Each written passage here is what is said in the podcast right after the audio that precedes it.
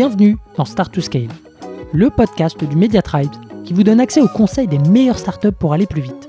Je suis Eric Seclet et mon but, c'est de vous partager des méthodes actionnables, des retours d'expérience concrets et des bonnes pratiques éprouvées par les meilleurs entrepreneurs et employés de scale-up de la tech française.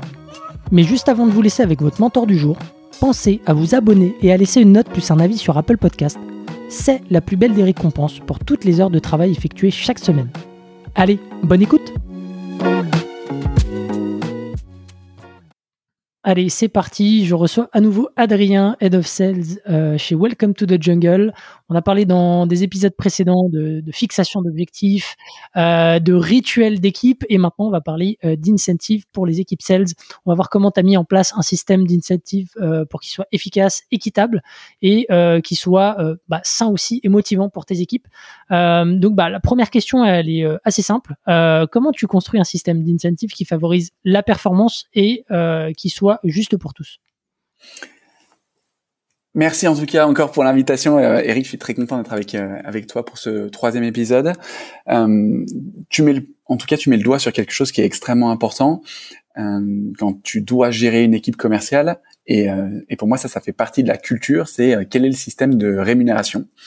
Peut-être que pour revenir un petit peu en arrière, je pense qu'il faut remettre dans le contexte sur ce que ça veut dire, la politique d'incentive et comment est-ce qu'on motive les équipes sales parce que pour moi, tu vas vraiment réussir à pouvoir instaurer une philosophie en fonction de ce modèle de rémunération. Moi, j'ai eu plusieurs euh, expériences professionnelles et euh, j'ai démarré par une, euh, une politique de rémunération qui était vraiment basée sur le pourcentage que tu allais toucher net de ta vente, c'était 10% de chacune des ventes et donc tu avais des, une culture commerciale qui allait pousser au maximum à vendre les, les, choses les plus chères. Mmh. Et je pense que n'était pas la culture la plus saine, mais ça permettait euh, d'avoir euh, des fois des très grosses ventes et euh, de souligner des performances individuelles et de mettre un peu sur le bas côté des gens qui étaient un peu moins à l'aise. Ensuite, j'ai rejoint un autre environnement qui était très ambitieux en termes de résultats, qui était celui d'Apple et dans lequel il n'y a aucun variable et tu as une société qui cherche à favoriser une croissance de 30% tous les trimestres qui est extrêmement ambitieuse en termes de résultats. Et pourtant, tu as des équipes commerciales qui ne sont pas incentivées. Et c'est là aussi où j'ai compris que ça faisait partie de la culture de comment est-ce que tu motivais euh, les personnes de pas forcément utiliser un modèle d'incentive pour pouvoir les rémunérer, mais que ça faisait plutôt partie de l'état d'esprit euh, de ce que tu souhaitais euh, ambitionner pour la société, de rejoindre le bon projet, qu'il y avait d'autres moyens de pouvoir motiver les gens que la rémunération variable. Hmm. Et puis je trouve que chez Welcome to the Jungle, on a la meilleure balance tu as une balance qui fait qu'aujourd'hui, on a dans les packages de rémunération entre 20 et 30% de la rémunération maximum hein, qui euh, euh, correspond à la part de variable. Mais surtout, on estime que dans notre vision, les objectifs, ils sont collectifs. Et donc, on a créé un système de variables qui, pour nous, on pense que c'est le meilleur modèle entre ce qui est le plus juste pour conjuguer de la performance, de la reconnaissance, de la motivation collective, mais sans limiter la trajectoire exponentielle que peuvent avoir certaines personnes. Ce qui était le mm. cas dans ma première expérience, où en fait des très bons sales pouvaient être en surperformance, mais tu n'avais pas d'effet d'entraînement et, d'engouement sur le reste du collectif. Mm. C'est ce qui fait que dans ton modèle, tu as, euh, enfin, parce que moi j'ai, j'ai, ta préparation sous les yeux, hein, euh, tu as deux niveaux de contributeurs, hein, c'est ça dans, dans, ton système justement pour, euh, pour inciter à, enfin pour créer cette, euh, cette, cette émulation et cet élan collectif. Ouais, exactement. Donc nous on a euh, un contributeur individuel chez euh, Welcome to the Jungle, donc que ce soit un SDR, un sales et un account manager, il va avoir sur sa part de variable. Donc je vais prendre un exemple pour que ça soit extrêmement clair, sur une personne de l'équipe qui aurait un salaire annuel de 50 000 euros, il va avoir une part de fixe environ 40 000 euros et 10 euh, 000 euros de euh, variables. Et sur ces 10 000 euros, en fait, qui sont euh, qui sont divisés tous les trimestres, on a donc 2500 euros qui sont payés potentiellement tous les trimestres, ou en tout cas qui sont la base de la rémunération variable. On a 50% de cette somme qui est sur la performance individuelle. Et ça, c'est la variable que tu peux déplafonner avec des paliers qui vont jusqu'à 200% et qui s'accélèrent dès lors que tu dépasses les 110%.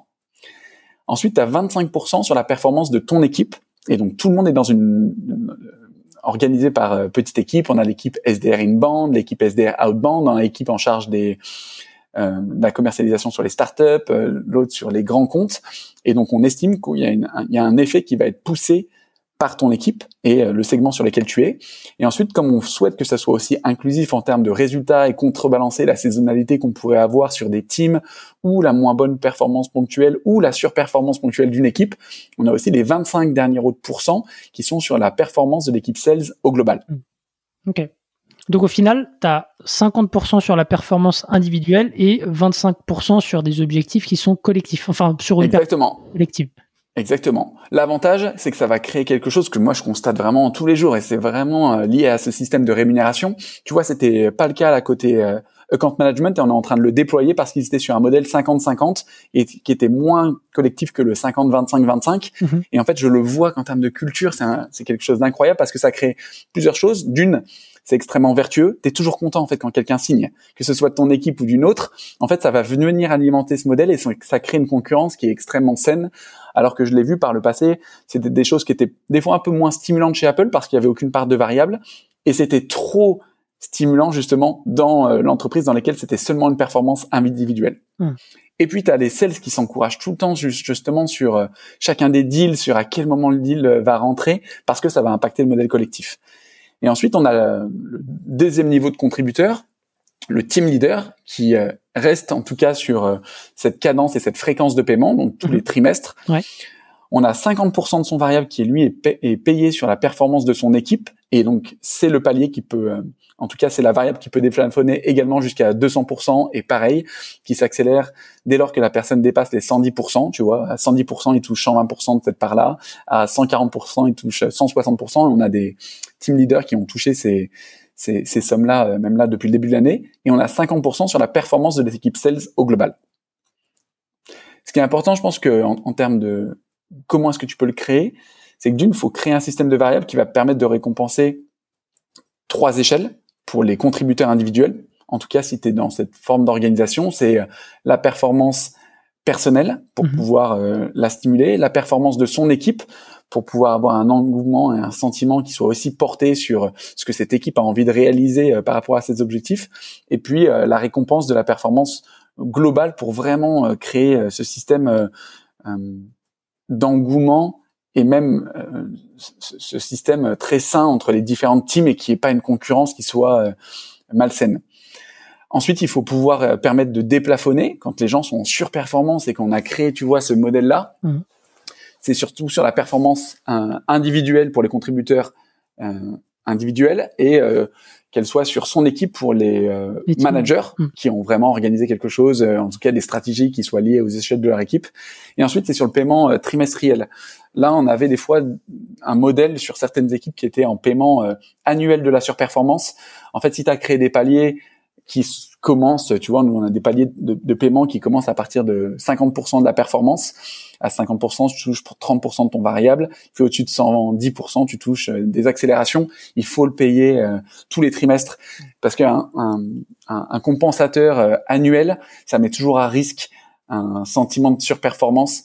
Euh, tu as eu un trimestre compliqué, t'as pas atteint tes objectifs, mais on préfère que ça soit payé en fin de trimestre. Et en fait, si tu as accéléré parce que tu as réalisé euh, une surperf et que toutes tes actions, toute ta stratégie, elle a payé, tu vois, sur euh, Q3, bah, en fait, on a envie de le payer à la fin du trimestre hmm. et de le récompenser à la fin du, euh, du trimestre. Ok. Et bah justement, pour calculer toutes ces, toutes ces, tous ces incentives, tu utilises des outils particuliers aujourd'hui ou est-ce que tu passes bah, via Excel on était sur Excel, en tout cas précédemment, et puis on a on, a été en pilote sur un, outil euh, qu'on a adoré, aussi bien pour euh, des questions euh, d'optimisation de, de, process et de lecture de l'information entre les équipes finance et les équipes operation, mais surtout aussi pour avoir un visuel beaucoup plus cool pour les équipes et de voir quand est-ce que pouvaient s'accélérer ces paliers-là, parce qu'en fait, ce que tu as envie, c'est pas d'avoir ta calculette ou euh, tu vois ton app que tu utilises euh, et de savoir qu'est-ce qui te manque comme type de deal pour passer le palier et ce que ça va te permettre de gagner en rémunération. Et on utilise depuis un peu plus d'un an euh, Cobra, qui est une solution géniale pour nous et qui nous permet d'avoir justement d'une façon une lecture très visuelle et ça marche pour les team leaders, les contributeurs individuels, pour moi. où est-ce que tu en es? De euh, ton, ton, variable sur ta base euh, trimestrielle, où sont les paliers justement d'accélération, combien est-ce qu'il te manque pour passer ces paliers-là, et qui montre bien cette répartition collective pour un contributeur individuel entre sa performance euh, solo, la performance de son équipe et la performance sales au global. Ok, Cobra avec un Q et pas un C. Exactement. Euh, voilà. euh, Est-ce que tu as des. Enfin, tu vois, c'est quoi un peu les choses selon toi à éviter dans ce type de système Tu vois, tu as, parlé de, quelques mauvaises pratiques, mais est-ce que, euh, ouais, il y a, des fails ou des, ouais, des, des, mauvaises pratiques à éviter euh, dans, dans, un système d'incentive? Les mauvaises pratiques, elles sont plutôt. Tu vois, dès lors que tu as débloqué un palier qui peut te permettre d'accélérer, c'est de créer un peu de frigo parce que euh, tu pourras pas passer le prochain palier pour pouvoir accélérer. En fait, je trouve qu'il n'y a pas d'effet négatif sur la façon dont on a construit euh, le modèle là, parce qu'il va vraiment favoriser une culture collective. Euh, tu as des fois des surperformeurs, des gens qui sont déjà à 130, 140%, qui eux vont se sentir, je pense, le premier trimestre, euh, peut-être un petit peu desservi parce que dans un modèle de contribution où 100% serait payé sur de l'individuel, ils auraient pu toucher plus. Mm. Et tu sais, dans les modèles comme ça, quand tu crées quelque chose de durable, tu passes toujours par des cycles.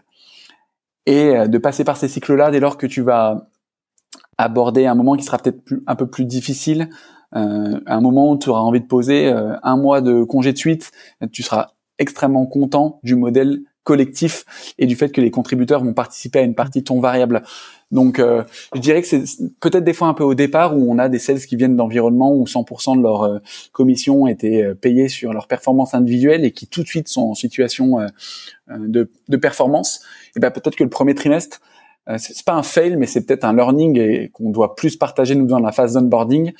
on a créé ce système-là pour emballer 80 personnes hmm. et surtout pour les emballer dans la durée et que ça soit quelque chose qui soit partagé parce que la part de variable, on estime qu'aujourd'hui, on, a créé quelque chose de cohérent et qu'elle n'est pas dominante dans le package de rémunération de Welcome to the Jungle et qu'on préfère que ces succès soient partagés par tous que ponctuellement par une personne qui serait allée chercher la surperf parce qu'en plus elle bénéficie, euh, tu vois, d'un effet de contexte et peut-être qu'elle a été euh, en plus géniale sur ce trimestre-là. Euh, dans la durée, on passe tous des fois par des moments un peu plus difficiles ou par des phases qui sont cycliques, surtout en sales. Et donc moi, j'ai préféré garantir un modèle qui soit vertueux, euh, euh, qui soit collectif et qui soit durable. Hmm. Ok. Comme un attaquant, ça marche à la confiance. Exactement. Merci beaucoup, Adrien. C'était super sympa de, de, pouvoir aborder ces sujets qui sont hyper importants à la fois pour bah, la performance et aussi la rétention des talents. Merci, Merci beaucoup. À la Merci à toi, Eric. pour un nouvel épisode. Ciao. Ciao. Si vous avez aimé l'épisode, pensez à noter Start to Scale 5 étoiles sur Apple Podcast avec un petit commentaire pour nous encourager ou envoyez-nous des étoiles sur Spotify. C'est ce qui nous aide à faire connaître l'émission et nous motive à chercher encore plus d'experts pour vous aider à scaler. À une prochaine pour un nouvel épisode.